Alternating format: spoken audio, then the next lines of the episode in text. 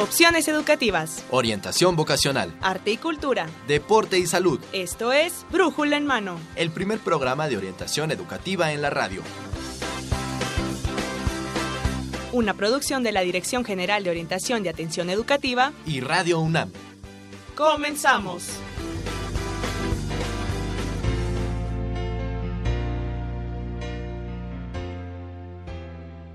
Con júbilo, quienes laboramos en la Dirección General de Orientación y Atención Educativa, nos unimos a los festejos de nuestra entrañable radiodifusora Radio UNAM por su productivo pasado y su promisorio porvenir. Esta celebración no es el paso del tiempo, sino es todo lo que se ha logrado en ese lapso de tiempo y miren que es mucho. Radio UNAM cumple a cabalidad con su misión, difundir la cultura y el pensamiento en todas sus manifestaciones conforme las atribuciones legales y valores universitarios tales como la crítica, la reflexión, la opinión, el análisis inteligente y la libre expresión de las ideas, así como divulgar el conocimiento científico, explorar nuevas formas radiofónicas y preservar el acervo sonoro de la radio en beneficio de la comunidad universitaria y de la sociedad. Deseamos, a propósito de esta ocasión, reconocer y felicitar fraternalmente a su personal y directivos por todo lo que durante estos años nos han brindado tantas satisfacciones, gratos recuerdos personales, grupales e institucionales. Nos complace y enorgullece ser parte de esta historia, porque durante casi 21 años nuestra emisora ha transmitido un programa único en su género, especializado en orientación educativa, brújula en mano, que precisamente el 12 de junio cumple su programa 1093. Muchas felicidades, queridos hermanos de Radio UNAM.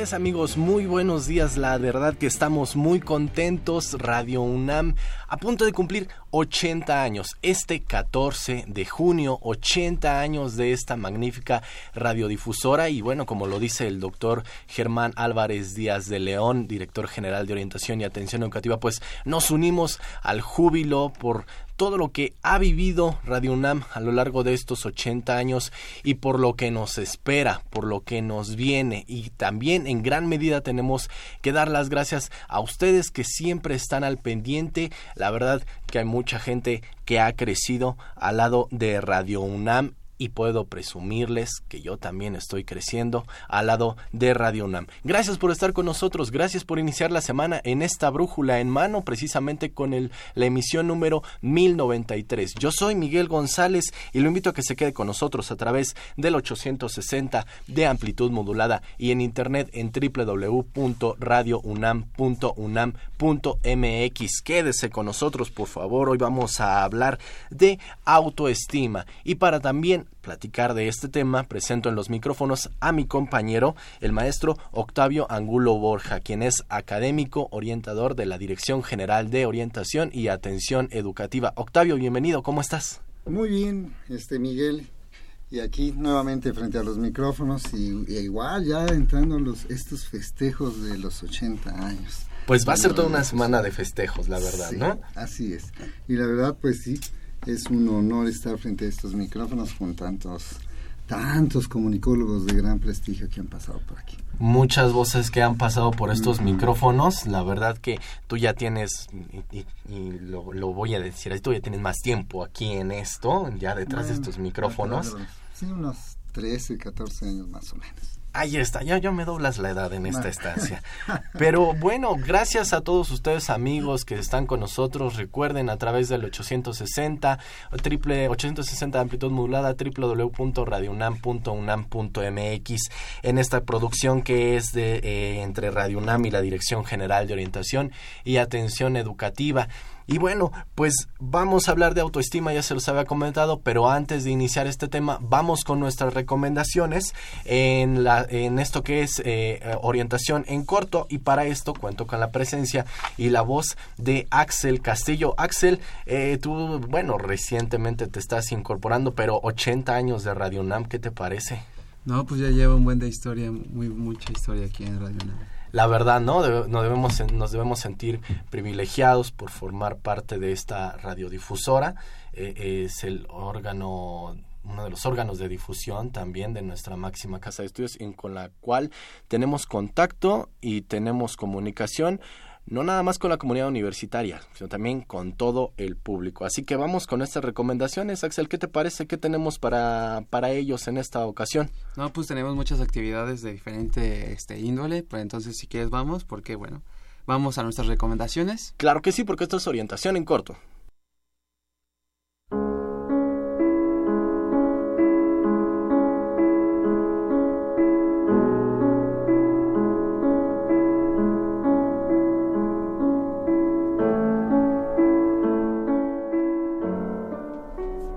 Nuestras recomendaciones porque invitamos a todos nuestros radioescuchas a que participen en los, participen en los diversos concursos que la UNAM tiene para ustedes. Así es, por ejemplo, pueden ser parte del décimo concurso universitario de fotografía sobre tabaquismo 2017. Habrá primero, segundo y tercer lugar. O también puedes participar en el quinto certamen universitario de ensayo y fotografía sobre entidades académicas y recintos universitarios. Tienen hasta el 4 de agosto para participar.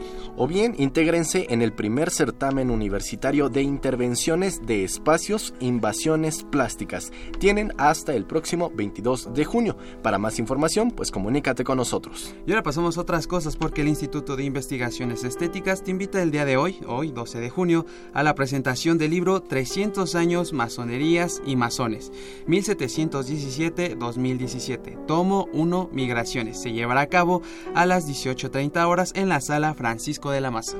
De igual forma, el Instituto de Investigaciones Estéticas te invita al coloquio Configuraciones Culturales de lo Político, coloquio del Journal of Latin American Cultural Studies, que se llevará a cabo los días 15 y 16 de junio.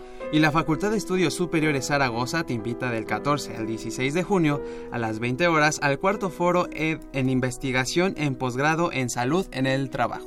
Por su parte, la Escuela Nacional de Lenguas, Lingüística y Traducción, recién creada, te invita a que te inscribas al curso de introducción a la comprensión de la lectura en alemán o al primer nivel de los cursos generales. Las inscripciones inician este próximo 19 de junio. Para más información, te recordamos, comunícate con nosotros. Y esta recomendación es para todos los orientadores educativos, académicos, profesionistas o estudiantes si están interesados en la orientación educativa.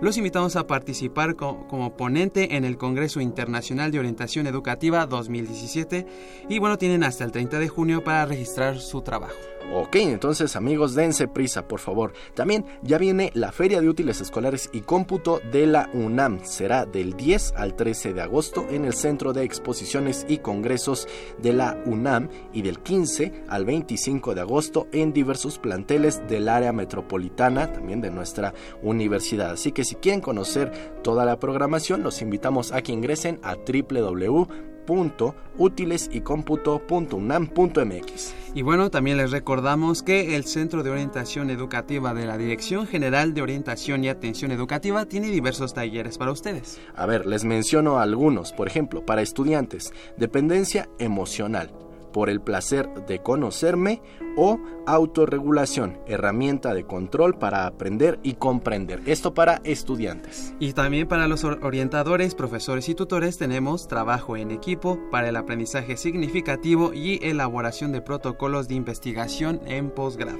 Les recordamos, estos talleres son gratuitos y se imparten en el Centro de Orientación Educativa que se ubica este, entre las facultades de Arquitectura e Ingeniería, frente a las islas allá en Ciudad Universitaria. Y bueno, Miguel, es hora de despedirnos, pero bueno, antes de irnos, este, les mencionamos los teléfonos si se quieren poner en contacto a todos nuestros redes escuchas.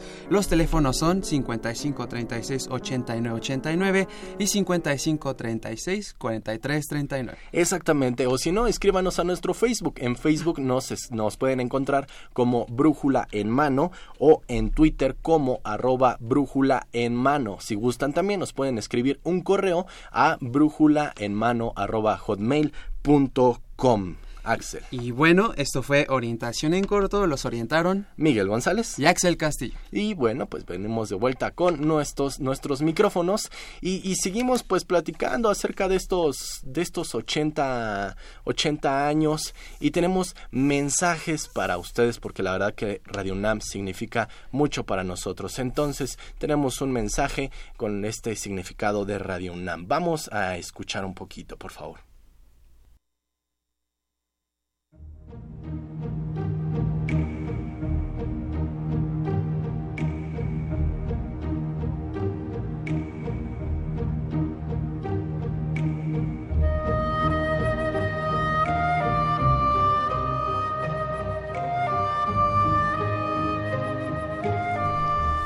Estimados amigos radioescuchas de Radio Uni- Universidad, yo soy Saúl Rodríguez Montante, productor general de Brújula en Mano.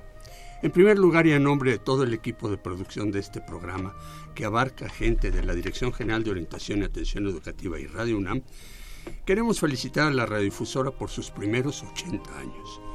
Para nosotros es un honor y una responsabilidad transmitir por estos micrófonos donde han pasado tantas y tantas gentes y tantas personalidades. Esta experiencia ha marcado nuestras vidas, ha sido un parteaguas en nuestras profesiones, ya que de alguna manera hemos asumido en nuestro pequeño espacio que somos la voz de la universidad, pero no solo para los universitarios, sino para la sociedad en general.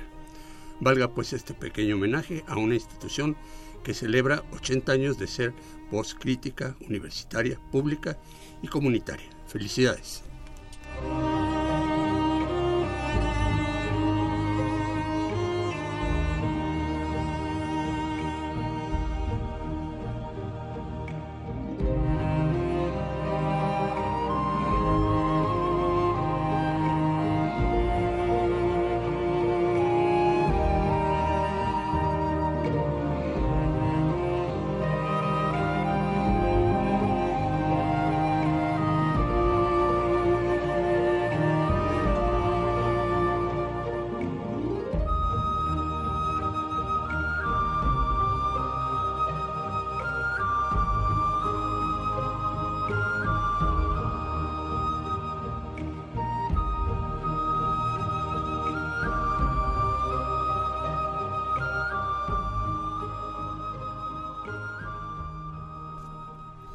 Amigos, pues estamos de vuelta ahí y la verdad que es muy emotivo.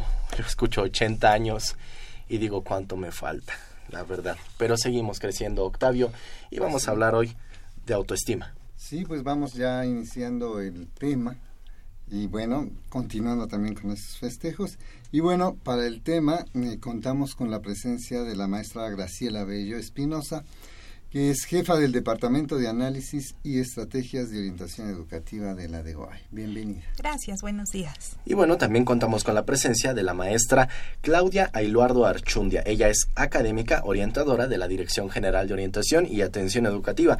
Claudia, con mucho cariño, bienvenida, ¿cómo estás? Muchas gracias, muy buen día. Gracias por estar con nosotros. Igual, felicidades, bueno, igual, bueno, los, Ah, radio- Claro, ¿no? claro. 80. la radio- Muchas 80. felicidades. 80 años, sí se dice rápido, pero cuánta historia no hay involucrada. Y bueno, pues entremos al tema de hoy, que es la autoestima. Y para ello, bueno, siempre hablamos de autoestima, el concepto está ahí.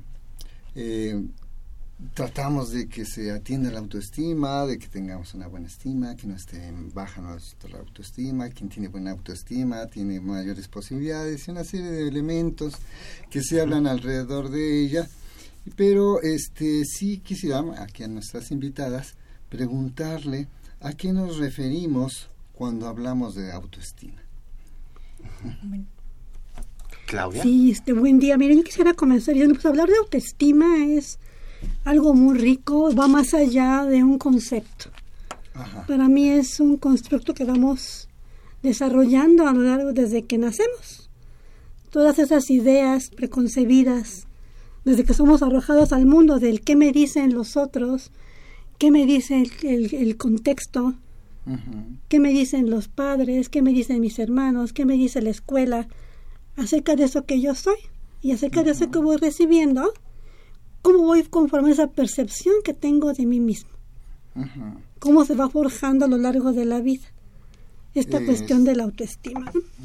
Podríamos pensar que nuestra autoestima se va desarrollando con la relación inicialmente con nuestra madre, con nuestros padres, y luego ya con los familiares, los que están en, alrededor de nuestro entorno. Sería de esa manera como se va desarrollando en los mensajes que nos van diciendo y en el tono en que nos dan los mensajes. ¿Cómo es eso, maestra Graciela? Sí, mira, la, autoestima se refiere a la percepción que tenemos de nosotros mismos y el valor que le damos a esa percepción, llamado por muchos autores autoconcepto. Por ejemplo, Rogers habla de un sí mismo o self, que también puede ser el autoconcepto. Él habla de un sí mismo ideal y un sí mismo real. Cuando la diferencia entre esta percepción real que tiene el, individuo y lo que quisiera llegar a ser, o sea, un, sí mismo ideal, ahí hay, hablaríamos de una baja autoestima, porque hay mucha diferencia, ¿no? Hay otros autores, por ejemplo, Branden dice que es una necesidad básica del ser humano y que es la percepción que tiene para poder enfrentar los desafíos de la vida. Coppersmith, por ejemplo, dice que es la evaluación que establece un individuo acerca de sí mismo, en qué medida se cree capaz, competente, valioso, exitoso. Y bueno, especialmente en niños y adolescentes, Susan Harter eh, menciona que la autoestima eh, puede ser una autoestima global que está compuesta de diferentes autoestimas. Por ejemplo, la autoestima académica, la autoestima física, la autoestima moral, la autoestima eh, social por ejemplo, ¿no? Y bueno, toda esta percepción precisamente sí se va conformando de acuerdo a las experiencias que vive el individuo. Y pues sus primeras experiencias son en casa, en el hogar, con los padres, con, con las personas más cercanas, personas significativas. Y dependiendo de las experiencias que viva, lo que le transmitan, aceptación, amor, amor incondicional o al, o al revés, rechazo, exigencias, esta autoestima va eh, conformándose de esta manera alta o baja, por decir así, ¿no? Si es aceptado, si es comprendido, si, si es amado, esta autoestima va haciendo que la persona se sienta competente, se sienta merecedora de ese amor. Y si sucede lo contrario, bueno, la persona no se siente competente ni merecedora. Sí, bueno, eh, menciona maestra Graciela, Graciela perdón, el, la las baja, baja autoestima, alta autoestima. En este sentido, tal vez sea difícil o tal vez nos resulte un poco confuso identificar cuando una persona está o tiene una baja autoestima o tiene una autoestima muy alta, ¿no? Porque dicen, eres de veras, tu ego no, no cabe aquí. Pero ¿cómo podemos eh, eh, identificar este tipo de, de, autoestimas? ¿Qué características tienen? Por ahí, porque ahorita los muchachos que es principalmente a quien nos estamos dirigiendo, pues a veces no quieren hablar o no quieren compartir, ¿no? Que están pasando por algo. ¿Cómo podemos identificar que un muchacho está pasando por una situación de baja autoestima o de alta autoestima? No sé quién, quién pudiera, maestra Claudia.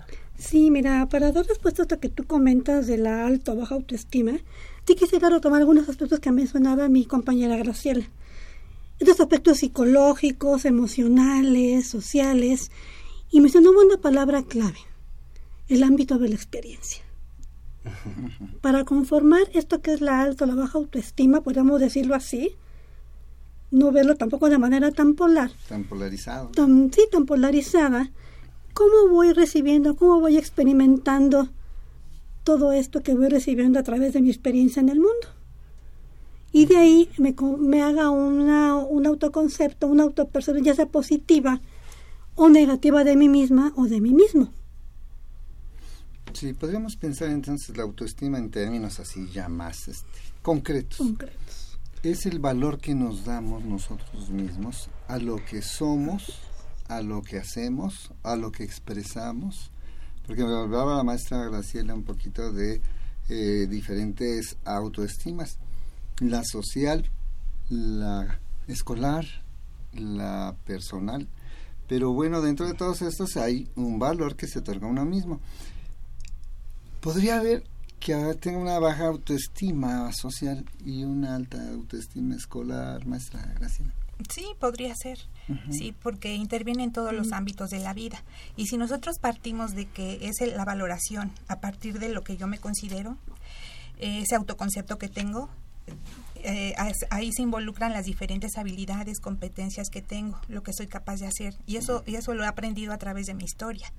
¿no? Y eso se refiere a un elemento importante de la autoestima que es el autoconocimiento, ¿sí? Saber, saber eh, reflexionar y analizar quién soy yo, ¿sí? Mis competencias, mis habilidades, mis emociones, mis conductas. Y entonces, este, en alguno de estos ámbitos de la vida puede ser que yo tenga esas competencias, esas habilidades y me considere valioso para establecer relaciones, establecer relaciones interpersonales con la gente, sociable y todo. Y a lo mejor en lo académico no tanto, o en lo laboral no tanto, puede ser puede ser, pero, pero sí este, todas estas autoestimas influyen en, en la vida en general y se puede hablar de una eh, eh, autoestima global, ¿no? Un, nivel de autoestima, un nivel de autoestima global, que en diferentes experiencias, como decía la maestra Claudia, que vivimos, eh, puede ser que algunas se nos hagan muy difíciles esas experiencias de enfrentar, de afrontar y nos sintamos inseguros, con miedo, no capaces de enfrentar. Eh, en algún ámbito, ¿no? Creo que más adelante vamos a hablar del empleo y, de la titulación y todo eso. Esas son situaciones.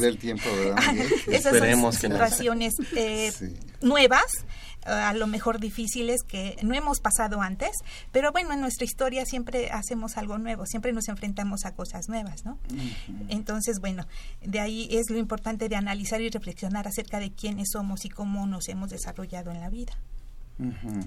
Sí, hay una entonces una autoestima global, que supongo es la que nos permite ver que hay un equilibrio en todas las diferentes este, autoestimas que nos refiere la maestra Graciela.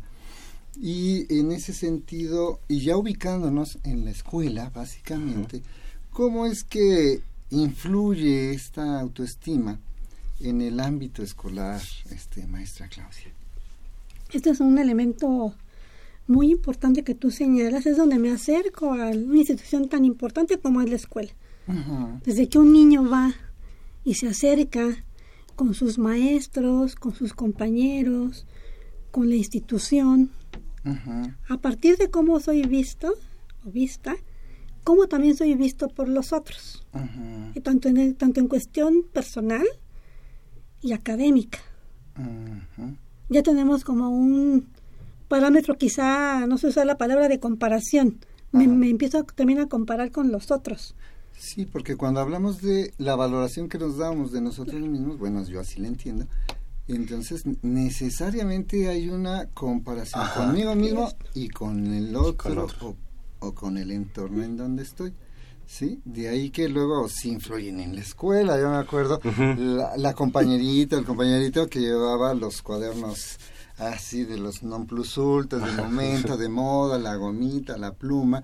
Y había quienes llevábamos, bueno, el lapicito del, del hermano que ya había terminado el año anterior, hasta en la esta, el, lunch que ahora se le llama pero era antes en el recreo la torta no Llevamos, nos llevaban sándwich otras tortas y entonces estas condiciones iban haciendo que sí hubiera estas comparaciones, ¿no? Claro, claro, pueden ser cosas muy, muy pequeñitas, ¿no? Pero tan solo así impactan de gran manera en nuestra autoestima.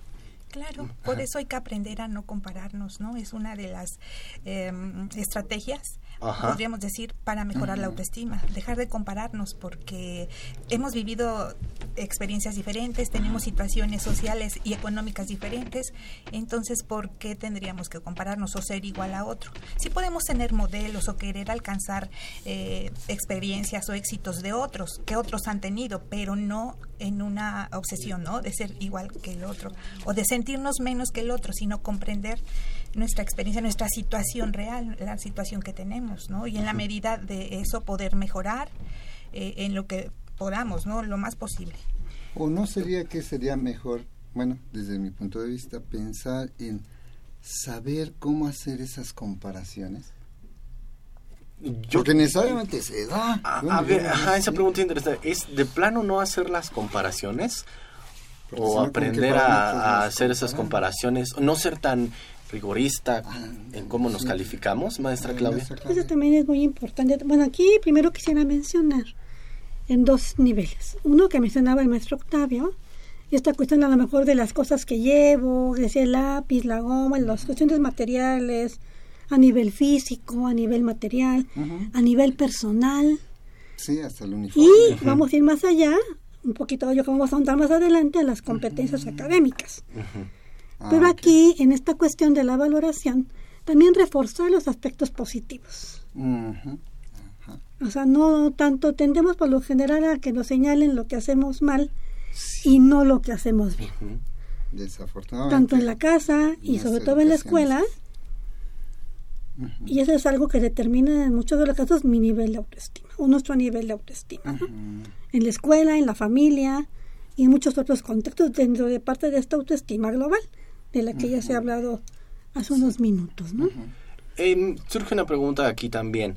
¿La baja autoestima llega a ser tan determinante en el caso de los muchachos que abandonan su- sus estudios o que, por ejemplo, terminan pero ya no se titulan o que incluso pues se atrasan un poco en la escuela? ¿Puede ser tan dura la baja autoestima que llega a causar estos efectos en los muchachos, maestra Graciela? Miren, estas problemáticas que estábamos mencionando es multifactorial, son muchísimos factores y uno sí puede ser el personal. Puede ser, si hablamos la autoestima es la confianza, lo que yo percibo de mí, mis competencias, mis habilidades, el- la capacidad de enfrentarme a las situaciones de la vida, a lo mejor si estoy muy miedosa, muy, muy miedoso, tengo mucho miedo de dar ese paso o de seguir eh, en una situación académica en donde he tenido mucha dificultad. A lo mejor ve- vengo del bachillerato con un promedio de 10, pero entro a la carrera y empiezo a reprobar todo. Eso es un gran, este, eh, una gran dificultad de, en cua- de mi autoimagen, ¿no? De que yo tenía, de que yo era competente, buen pero alumno, acá ya no. Entonces eso es algo un impactante, es un gran impacto que me replantea quién soy, cómo soy, ese autoconocimiento que tengo, ese autoconcepto. Entonces puede ser que sí, que sí sea determinante para abandonar los estudios, para no seguir, para quedarte rezagado. Aunque no es un, una ley. No, no, pueden ser muchos factores, por eso tenemos que ver que ver los psicólogos, los orientadores que somos psicólogos y que atendemos este tipo de problemáticas, bueno, tenemos que ver todos los contextos e identificar exactamente qué es y si es un problema de autoestima, bueno, eh, hacer lo, lo, lo que tengamos que hacer, estrategias para que ese chico reflexione, analice y vea esa problemática de diferente manera, Ajá. viéndose él mismo de diferente manera. Maestra Claudia, ¿quería comentar algo? Sí, también es que, bueno, me suena determinante. Siento que puede haber situaciones extremas en las que sí el chico, el estudiante o cualquier ser humano, cualquier persona, requiere de un apoyo. ¿sí? Ya sea académico, personal, emocional, psicológico, a distintos niveles, donde el nivel de sí puede impactar importante, de manera importante su, su vida, que incluso no te deja avanzar.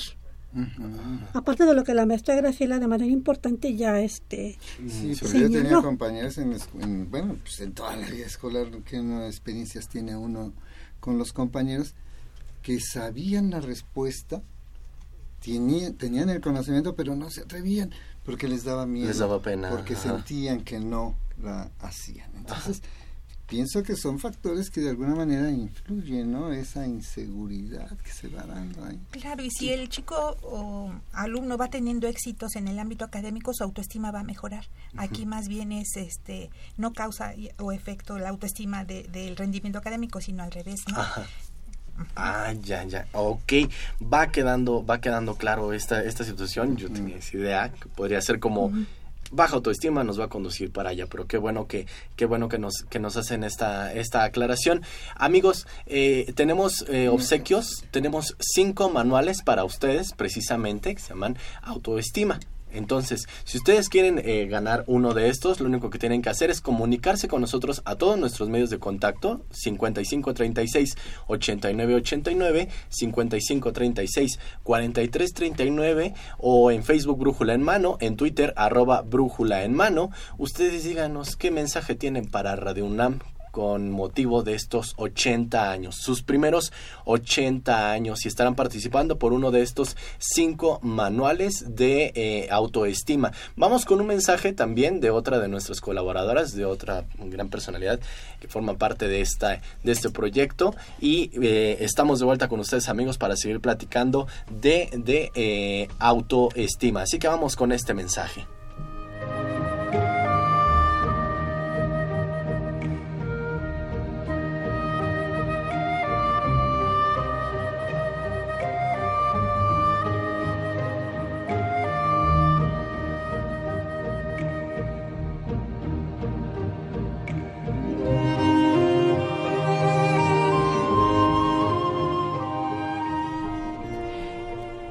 Ya 80 años desde aquel 14 de junio de 1937, cuando un grupo de alumnos y maestros universitarios se dieron cita en el anfiteatro Simón Bolívar para ser partícipes de un concierto histórico con la UFUNAM y la soprano Celia Teresa Pin, que dio inicio a esta aventura radiofónica llamada Radio UNAM. Radio UNAM ha sido mucho tiempo pionera en cuanto a la propuesta de formatos culturales y por ello ha sido casa de grandes intelectuales como Octavio Paz, Julio Cortázar, Gabriel García Márquez, Carlos Monsiváis, Tomás Segovia y Raquel Tibol, entre muchos, muchos otros intelectuales que han pasado por sus cabinas. También ha habido series prodigiosas como Los Poetas del siglo XX, producida por Octavio Paz. El radioteatro La Hermosa Gente de Juan José Gurrola. Siempre ha habido una competencia comercial muy fuerte, pero existe una necesidad cultural en nuestra sociedad, también muy fuerte, para que ustedes sean, sean partícipes de esta difusión cultural que ofrece Radio UNAM. Es por ello que la Dirección General de Orientación y Atención Educativa contribuye con su granito de arena para orientar a esta población necesitada de información de orientación educativa.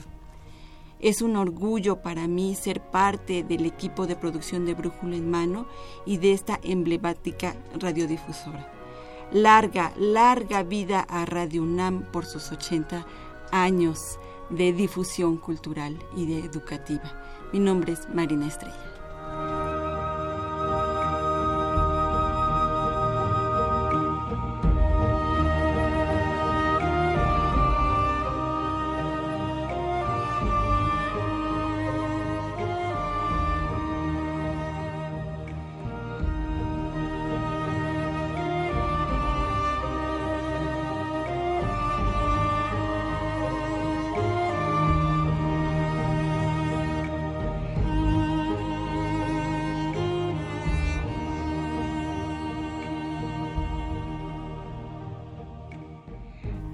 Pues ahí están amigos, la verdad que eh, estamos muy contentos, también yo entre nostalgia, 80 años, pero pues tenemos que seguir, ¿no? La función debe continuar y hoy estamos hablando de autoestima. Recuerden, cinco manuales para ustedes de este tema autoestima. Solamente díganos qué representa para usted, qué le quiere decir a Radio UNAM por estos primeros 80 años que está cumpliendo. Ya nos hicieron llamadas, eh, aquí nos está hablando casualmente nos ponen Adolfo Prieto.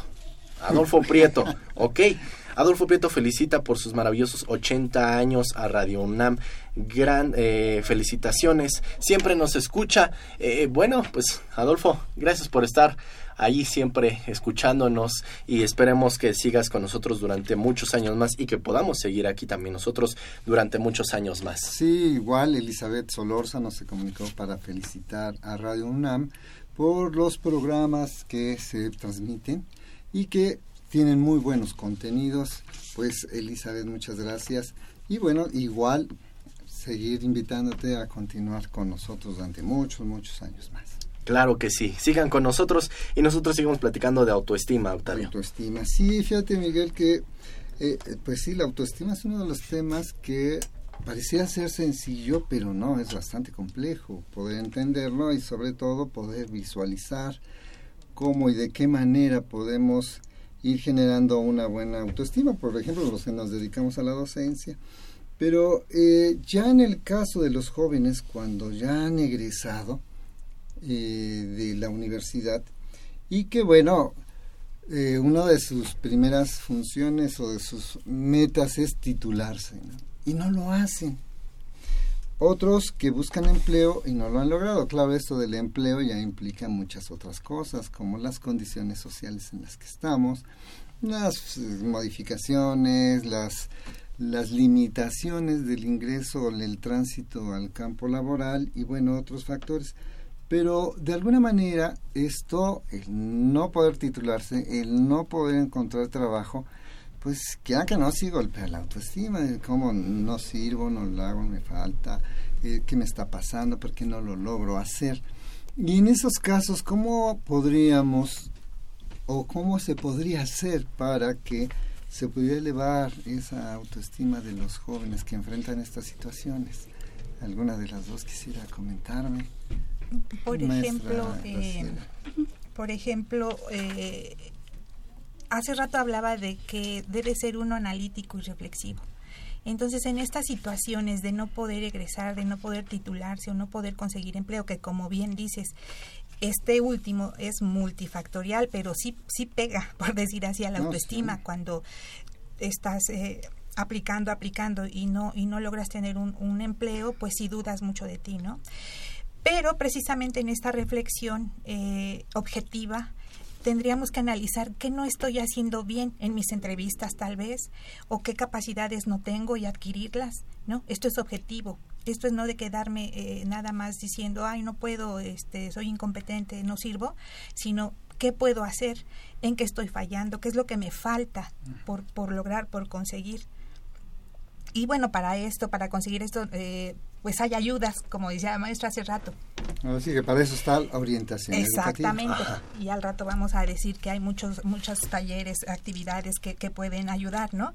Este, e, esto sería, ¿no? Es, no te quedes en esa situación de sentirte mal, sino que analiza, reflexiona cómo puedo mejorar, qué puedo hacer y bueno, también para, para la titulación, lo mismo, ¿no? Puede ser que yo no esté cumpliendo exactamente lo que quiere mi, mi asesor o me puedo cambiar de asesor, no sé cómo que buscar las soluciones, más que quedarme eh, eh, enfrascado en esa situación de no puedo, qué hago, no sirvo, cómo lo voy a solucionar y, si hay ayudas, de veras, hay ayudas y, que nos podemos nosotros. Pues los orientadores educativos creo que estamos preparados precisamente para Aquí quiero, quiero aprovechar de ustedes, por ejemplo, qué mensaje quisieran enviar a los profesores, en general también a tutores, que puedan ayudar al muchacho a fortalecer su autoestima para que pueda cumplir todas estas metas que se ha propuesto. Eh, eh mm, quisiera que me dijeran así, qué tan importante que ellos se den cuenta cuál es el impacto de su papel dentro de la autoestima de los muchachos. Pues es fundamental. ¿Por qué? Porque dentro de esta valoración que se habla, dentro de esa expectativa que tengo de mí mismo, de mí misma, cuando me enfrento a búsqueda de un empleo, titularme, son metas trascendentes en la vida. No es una cuestión diaria, es una cuestión que nos va a repercutir a lo largo de la vida y dentro de su experiencia, cuando tenemos un autoconcepto, una autoestima baja, entra la suerte. Es que, es que era el destino, era la suerte, no me tocaba, me dijeron que no. Y luego cuando tenemos certeza y tenemos autoafir somos autoafirmados y aprendemos a valorarnos nosotros mismos, tenemos una percepción distinta de cómo enfrentar ese tipo de situaciones. Con una autoestima un poco más alta, pues decir, ¿cómo le hacemos, no? Y sobre todo los profesores, ¿qué elementos podemos tener? Los tutores, los orientadores en el aula, en este contexto académico y en lo profesional, me voy a permitir puntualizar en algunos aspectos en este sentido. ¿no? Uno es la retroalimentación de manera positiva a nuestros logros. esto a nivel personal, social, familiar. Y que tampoco nos generalizamos que todo es complicado, no todo es difícil, pero no imposible. También aprender y reconocer lo que hacemos mal, nuestros errores, ah. y poderles dar otro significado. eso es bien complicado, ¿no? Reconocerlo. Y reconocerlo, sobre todo, sí. que es parte de este proceso de vernos a nosotros mismos, ¿no? Es en este proceso de introspección poder ver, valorar también esto que podemos ir enriqueciendo, ¿no? Para tampoco volver hacia atrás y decir, ah, es que estuvo mal, no. Es darle otro significado, ¿no? Reconocer que implica también un riesgo y que vamos a afrontar un reto, ¿no? Valorar este logro obtenido y ser autorreflexivo sobre todo, dentro de esta propia valoración, para mejorar y, y resignificar nuestras metas. Sería lo que yo podría puntualizar también como profesores podemos hacer con nosotros y sobre todo las actitudes, ¿no? Tener una actitud positiva, fortalecer el autoconcepto de los estudiantes, el hacerlos que, que sean autodependientes, que tengan interés por aprender, este orgullo de ser sí mismos, ¿no? Porque si no vamos a enfrentar frustración, angustia, pensamientos pesimistas, No, y hay profesores que son terribles, que, lo vivimos también nosotros como estudiantes, que luego hasta ya en términos psicológicos les decíamos, son castrantes de la persona. Desconfiamos, nos paralizamos. Como, como mencionabas, Octavio, a veces llegamos a tener esa respuesta y es un mismo profesor el que nos ha impuesto como una barrera en la que decimos, ¿y si no? Me va a venir, me va a decir, entonces tal vez ahí golpea de esa manera, ¿no? Por eso sí que, que, los profesores encuentren ese papel que juegan dentro de la autoestima, maestra. Es muy importante el papel que juegan, casi como el de los padres. Y esto en, en todos los niveles educativos, desde preescolar, primaria, secundaria, bachillerato, licenciatura, desgraciadamente no se fortalece la autoestima de los alumnos. Y están los casos, como dice Octavio, ¿no? De maestros que realmente son muy, muy, este, hasta podemos decir agresivos, eh, que deterioran mucho la autoestima de los alumnos al hacer comparaciones con otros, al degradarlos, al ponerles calificativos insultantes, al hacer comparaciones. Acuérdense, en la escuela nos ponían los burros, los aplicados, los sucios, los limpios, etcétera, ¿no? Se hacen todas esas esas comparaciones o separaciones, discriminaciones que sí afectan muchísimo la autoestima de, los niños en desarrollo, ¿no? Y bueno, y en todos los niveles educativos hemos sabido de casos en las facultades, medicina, arquitectura, algunas, en donde los maestros en vez de fortalecer, de impulsar, de enseñar, de decir cómo nada más marcan el error y, te dicen tú no sirves para esto, dedícate a otra cosa y eso pues obviamente pues deteriora mucho la autoestima, ¿no? Pero sí, fíjense que Miguel y, y, invitadas, como ahorita con lo que se está comentando, tanto los padres de familia como los profesores, y en este caso los orientadores educativos, tenemos que darle herramientas a estos jóvenes para ser resilientes, es decir, que puedan distinguir cuando una comparación que me hace un profesor con otro de mis compañeros, la, en el sentido que lo hace, por qué lo hace, y cuál es reconocer yo mi diferencia con el otro. Porque eso considero que nosotros como orientadores educativos tenemos herramientas para irles dando ese entrenamiento a los jóvenes para que vayan siendo así poniéndose ese escudo de protección. Y en esto que decía la maestra Claudia, ser reflexivos, ser reflexivos o hacerlos reflexivos para que ellos mismos a través de esa reflexión y ese análisis sepan lo que son y lo que tienen, cuáles son sus fortalezas, cuáles son sus debilidades para que no se vea tan dañado en una comparación, porque yo sigo insistiendo, la comparación se da y se seguirá dando. Entonces habrá que entrenarlos para que aprendan a los chicos y uno mismo también a saber en cuándo alguien me está tratando o afectando a mi autoestima para poder tener ese escudo de protección y de alguna manera saber lo que soy y lo que y lo que tengo para que así podamos crecer y los jóvenes puedan crecer y resolver muchos de los retos y desafíos que enfrentan. ¿no?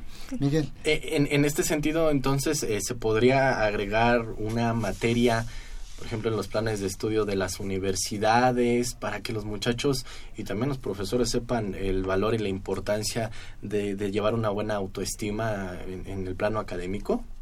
Diría maestra.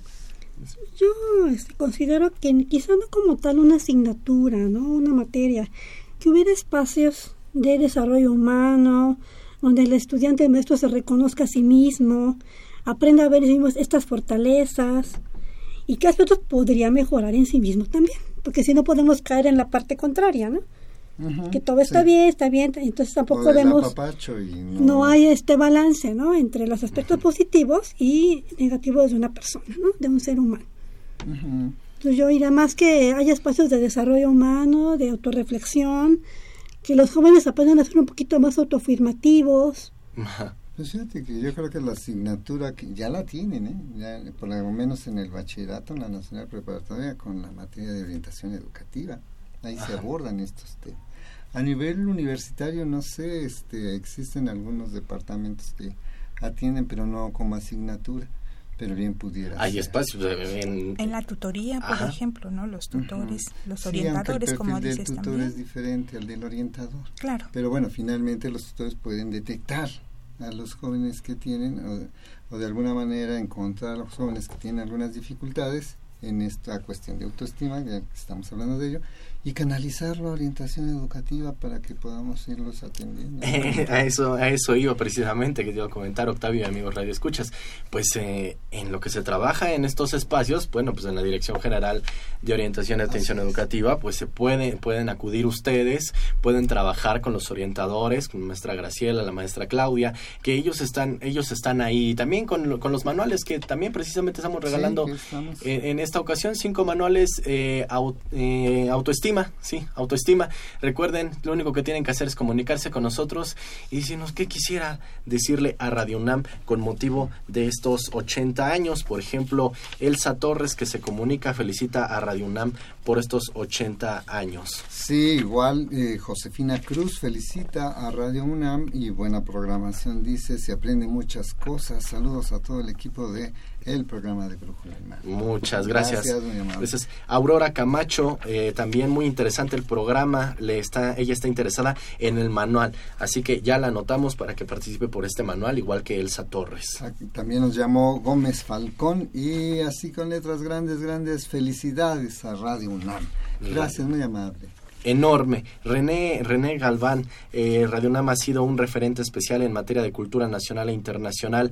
Es una radiodifusora que tiene credibilidad. No la cambio ni la cambiaré por ninguna otra. Radio UNAM es el alma mater para los que no tenemos voz ni voto. Es una reflexión de los 80 años. También Marta Matilde Ortiz nos llamó y bueno, felicita también al programa. Y bueno, pues nosotros tenemos mucho que decir porque Radio Nam significa mucho para nosotros, Octavio. Eh, esto, esto que pues estamos preparando para ustedes. Así que vamos con este mensaje que tenemos para ustedes, amigos.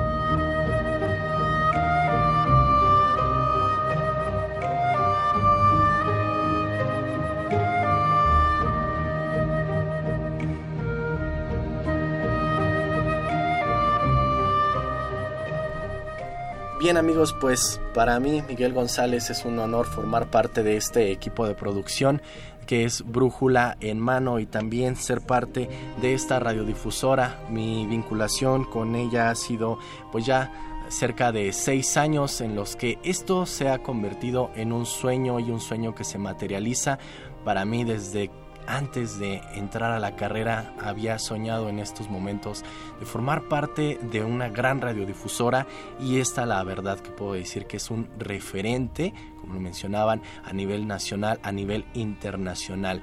Es un sueño para mí y también es parte, ser parte de la magia de poder estar comunicados a distancia a través de la voz, de ser parte un poquito por un instante de su día a través de la voz. Han sido seis años de crecimiento en donde he conocido a una gran cantidad de personas y una gran cantidad de voces. Una de las que más recuerdo es la de el maestro Granados Chapa Miguel Ángel Granados Chapa, que es un sueño trabajar y poder compartir con él. Desafortunadamente ya no está entre nosotros compartiendo, pero los que estamos aquí, los que seguimos aquí, le he de confesar que nos esforzamos cada día y cada lunes en especial realizamos brújula en mano con mucho amor y con mucha dedicación para ustedes radioescuchas, para ustedes muchachos. Así que lo único que me queda decir es invitarlos a continuar en este sueño y en esta magia que es Radio Nam y que es brújula en mano. Gracias a ustedes, lo único que le pido a la vida es que me permita seguir siendo parte de este gran proyecto y de esta gran radiodifusora que es Radio UNAM. Larga vida a, la radio y larga vida a Radio UNAM. Octavio. Muy bien, igual este, para mí y en este momento sí realmente es muy emotivo dado que este pues nunca eh, pensé estar frente a estos micrófonos. De hecho, mi profesión es psicólogo pero gracias a un proyecto de uno de los productores de, Brújula en Mano, que hizo este equipo de co-conductores que decía, necesitamos orientadores educativos ahí en este programa.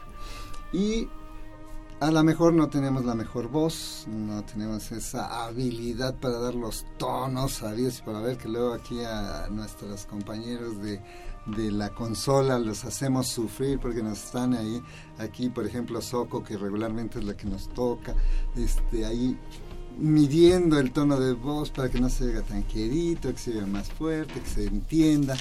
Y la verdad, pues sin esas cualidades de comunicólogo, participar en este gran proyecto y en esta gran, gran radiodifusora que es Radio UNAM, es un orgullo, nunca lo había soñado, es un sueño que se, es una realidad que surge eh, o más bien proyecta un sueño de seguir continuando en este proyecto, de seguir frente a estos micrófonos, comunicándonos con todo el público que nos escucha, tratando estos diferentes temas de orientación educativa y que de alguna manera podamos llegar a los jóvenes, llegar a los padres, llegar a los maestros, a los tutores. Igual veía uno de nuestros radioescuchas que nos escribió que hay su edad de 80 años que nos escucha, que cree en Radio Universidad, que cree en orientación educativa, que cree en este proyecto de Brújula en Mano.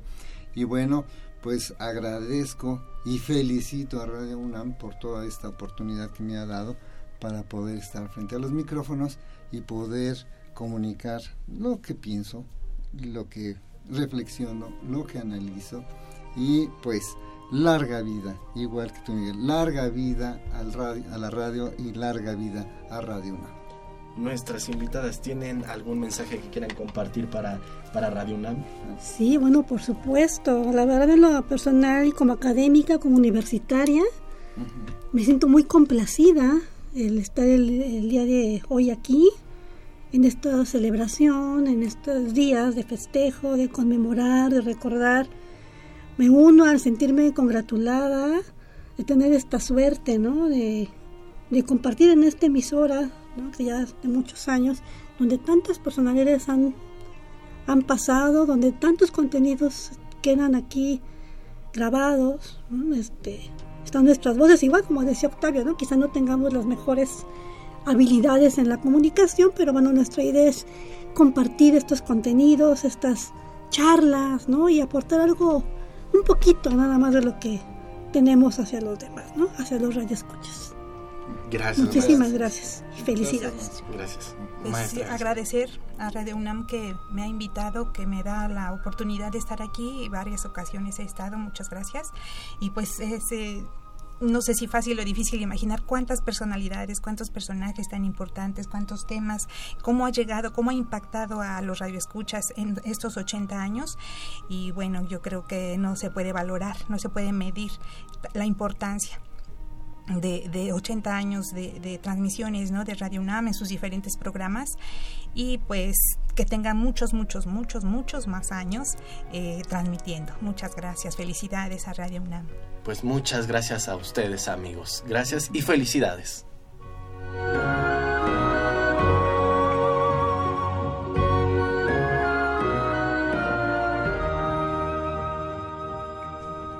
Amigos, bueno, pues ahí está. Felicidades a Radio UNAM nuevamente y lo reiteramos y lo gritaremos a los cuatro, cuatro vientos. Javier Guerra, hay que recordar que cuando algo se hace es producto del ensayo error y no reconocemos que el error nos da experiencia. Así es, el error hace que aprendamos demasiado. Eh, otra de las, de las personas que se comunican, Diego Acevedo, que está, felicita al programa y felicita a Radio Nam. Gracias, Diego, por estar ahí con nosotros. Y eh, este tenemos ahí personas que nos están siguiendo en Facebook. Eh, también queremos agradecer a Emilio Avilés. Qué bueno que se abren los micrófonos al público en general, no solo a académicos e intelectuales. Felicita a Radio UNAM. Y sabes qué es lo mejor, Emilio, que el próximo miércoles se abren las puertas también de Radio UNAM. Si quieres venir a escuchar un programa o a verlo en, totalmente en vivo, pues podrás hacerlo desde las 7 de la mañana hasta las 24 eh, horas, eh, de 7 horas a 24 horas al programa que tú quieras asistir. También se van a abrir las puertas. Así que al pendiente. Y bueno, nosotros vamos para el cierre del programa, Octavio. Pues sí, ya vamos. El tiempo, como siempre, es, se nos va rapidísimo. Y bueno, preguntarles a nuestras invitadas del día de hoy eh, si eh, qué recomendaciones le pueden hacer a los estudiantes que de alguna u otra manera atraviesan por unas por alguna dificultad escolar a causa de probablemente su baja autoestima. Sí, pues yo podría recomendar que busquen espacios, espacios de apoyo, como decía en el bloque anterior, de desarrollo humano, donde ellos puedan verse a sí mismos, porque esto es muy importante. A veces nada más nos quedamos con la visión del profesor, de la familia, de los amigos. Vivimos ahorita en un ambiente, se habla mucho ya de violencia, Estamos expuestos ahora los jóvenes y todas las personas a este tipo de mensajes no, no positivos que afectan enormemente la autoestima, ¿no? Busquemos los canales, las vías de, ahora sí redundando, de canalización de estos problemas para recibir los apoyos necesarios, ¿no? En cuestión de sentirme violentado, de que mi autoestima se vea afectada. ¿no?